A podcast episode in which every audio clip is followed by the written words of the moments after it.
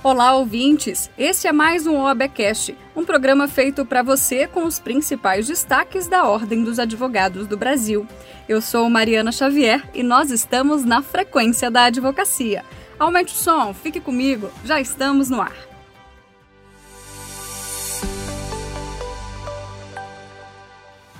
Presidente nacional da OAB, Beto Simonetti, participou da abertura do evento intitulado O STJ e os 20 anos do Código Civil Brasileiro, organizado pelo Instituto de Estudos Jurídicos Aplicados, com o apoio do Superior Tribunal de Justiça e do Conselho da Justiça Federal.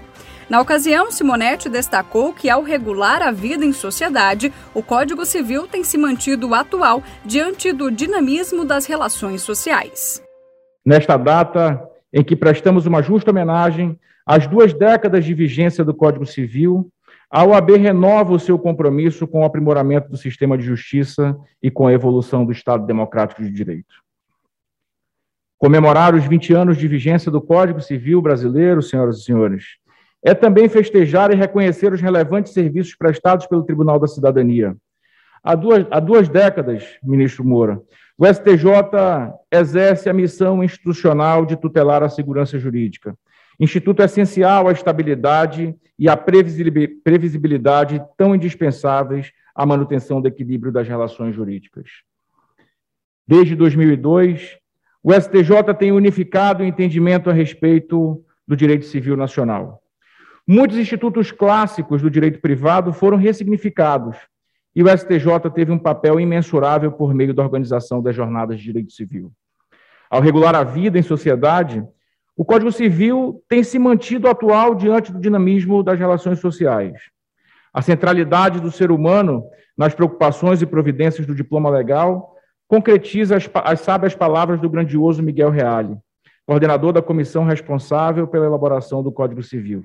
E disse Miguel Reale: o que prevalece no humanismo é sempre um desejo de inovar, de criar coisas novas, vendo no presente sempre a oportunidade de instaurar novos valores.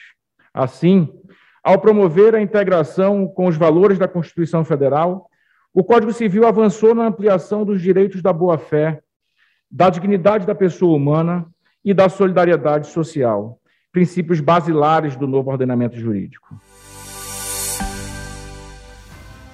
O vice-presidente da OAB Nacional, Rafael Horne, esteve na Câmara dos Deputados para tratar da proposta que suspende os prazos processuais em 15 dias quando o advogado constituído nos autos adoece. O projeto acrescenta essa previsão no Código de Processo Civil. O projeto de lei defendido pela OAB estabelece que em todos os processos de atuação do advogado, ainda que já intimado, seja determinada a suspensão do feito pelo prazo de 15 dias úteis, quando for constatada uma doença que impossibilite o profissional de trabalhar. A comprovação da impossibilidade de atuação do advogado se dará por meio de atestado médico na forma da lei. Confira. Nós tivemos hoje com o presidente deputado Arthur Lira na companhia da deputada Carmen Zanotto, que é autora de um PL importantíssimo para a dignidade e a honra da advocacia. O advogado, quando ele adoece, atualmente ele não tem a garantia de que o prazo processual será suspenso. Ele tem de fazer o pleito ao juiz, o pleito ao magistrado e muitas vezes não é atendido.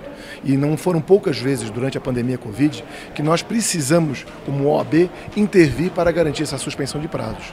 E a deputada Carmen Zanotto, atendendo o pleito da OAB Santa Catarina, trouxe esse PL ao Congresso Nacional. Ele já teve o seu requerimento de urgência aprovado, agora estamos com pleito para ser submetido ao plenário e solicitamos a sensibilidade do presidente da Câmara, deputado Arthur Lira, para que encaminhe ao plenário e, com isso, dê continuidade ao procedimento legislativo e, com isso, garantir tanto a aprovação posterior no Senado e a sanção da presidência, que certamente vai trazer mais dignidade à profissão do advogado e, principalmente, segurança jurídica ao jurisdicionado, para que ele, quando tiver representado por um advogado, advogada brasileiro, ele tenha a convicção de que, se o seu causídico, representante, adoecer, não terá ele, jurisdicionado, seus direitos desprotegidos. Tivemos casos muito polêmicos, um em São Paulo, em que um colega teve de participar da cama de um hospital durante a pandemia Covid, que acabou sensibilizando toda a comunidade jurídica e a demonstrar principalmente a necessidade de objetivar a normativa, de que havendo a comprovação de que o advogado está adoecido e sem condições de exercício profissional, que ele tenha essa prerrogativa, esse direito de suspender o processo por pelo menos 15 dias e com isso convalescer ou então subestabelecer para um outro colega para que possa conduzir o pleito. E com isso, quem ganha é a sociedade, é o jurisdicionado e a proteção dos direitos do cidadão. A OAB encaminhou ofício ao Ministério do Trabalho e Previdência, ao Instituto Nacional do Seguro Social e à empresa de tecnologia e informações da Previdência, pedindo explicações sobre a instabilidade do cadastro de advogadas e advogados nas plataformas do INSS Digital. O documento também aborda a inoperância dos sistemas Meu INSS e INSS Digital e erros graves no Cadastro Nacional de Informações Sociais, como conta o presidente da Comissão Especial de Direito Previdenciário da OAB Nacional, Bruno Batista. A pandemia, principalmente, acelerou um processo de informatização e fez com que a advocacia, de uma maneira geral, e em especial a advocacia previdenciária, se acostumasse com o uso desses sistemas que podem trazer agilidade e podem beneficiar o segurado em razão da sua facilidade de acesso. Porém, esses, esse, essas instabilidades, principalmente aquelas que vêm ocorrendo desde o dia 11 de abril, vem causando aí realmente uma imensa dificuldade para a advocacia previdenciária. Por isso, no ofício assinado pelo presidente Beto Simonetti, pelo vice-presidente Rafael Horne, por mim, enquanto presidente da comissão, especial de direito previdenciário, pela vice-presidente da Comissão Especial de Direito Previdenciário, Gisele Cravichichin, nós solicitamos uma previsão de normalização dos sistemas, que se possam também se validar as certidões que estão sendo expedidas quase que diariamente, de indisponibilidade do sistema superior a 60 minutos, como assim também aquelas que estão compreendidas entre as 23 horas e a meia-noite, que é o momento final do, pra, do cumprimento de prazos e aí, quando o sistema se torna disponível, faz-se necessário que haja aí a dilação para o próximo dia útil.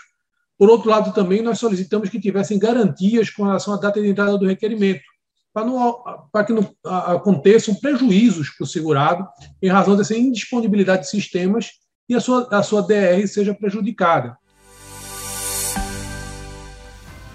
Presidente da OAB Nacional, Beto Simonetti, concedeu entrevista ao site Conjur e afirmou que o país resgatou nos últimos tempos o equilíbrio da paridade de armas entre Ministério Público e advocacia, especialmente no âmbito do direito penal. Confira. Esse desequilíbrio que foi desmedido no Brasil, né, cuja, cujo resultado nós todos sabemos, a história recente conta ah, justamente foi uma desatenção para aquilo que nós buscamos no, no, no processo penal. O direito penal ele é feito ah, baseado na paridade de armas. Ministério Público e Defesa no processo penal são partes iguais. Né? Então, essa, esse desequilíbrio foi trazido por uma hiperprojeção de, de, de uma tentativa de hiperprojeção de membros do Ministério Público, que restou ah, infrutífera, porque nós vimos, contando a história recente do Brasil, observando o que aconteceu, nós vimos, por um lado, ah, o Ministério Público ávido em, em promover a pseudo-justiça, e, por outro lado, advogados aguerridos mostrando que a paridade de armas estava ferida. Quando nós conseguimos demonstrar exatamente isso, nós trouxemos o reequilíbrio, o reequilíbrio da paridade de armas e as coisas realmente ah, fluem para que isso seja respeitado ao longo dos tempos novos que se, que, que se apresentam. O programa de hoje fica por aqui. Você também pode acompanhar as principais notícias da Ordem dos Advogados do Brasil nas nossas redes sociais. É só um clique de curtir ou seguir e você fará parte do nosso universo OAB. No Instagram e no Twitter você encontra a gente pelo arroba CFOAB. Já no Facebook, YouTube e Spotify, OAB Nacional. Eu sou Mariana Xavier e agradeço a sua companhia. Eu te espero na próxima semana com mais uma edição do OABcast. O nosso encontro está marcado. Até lá!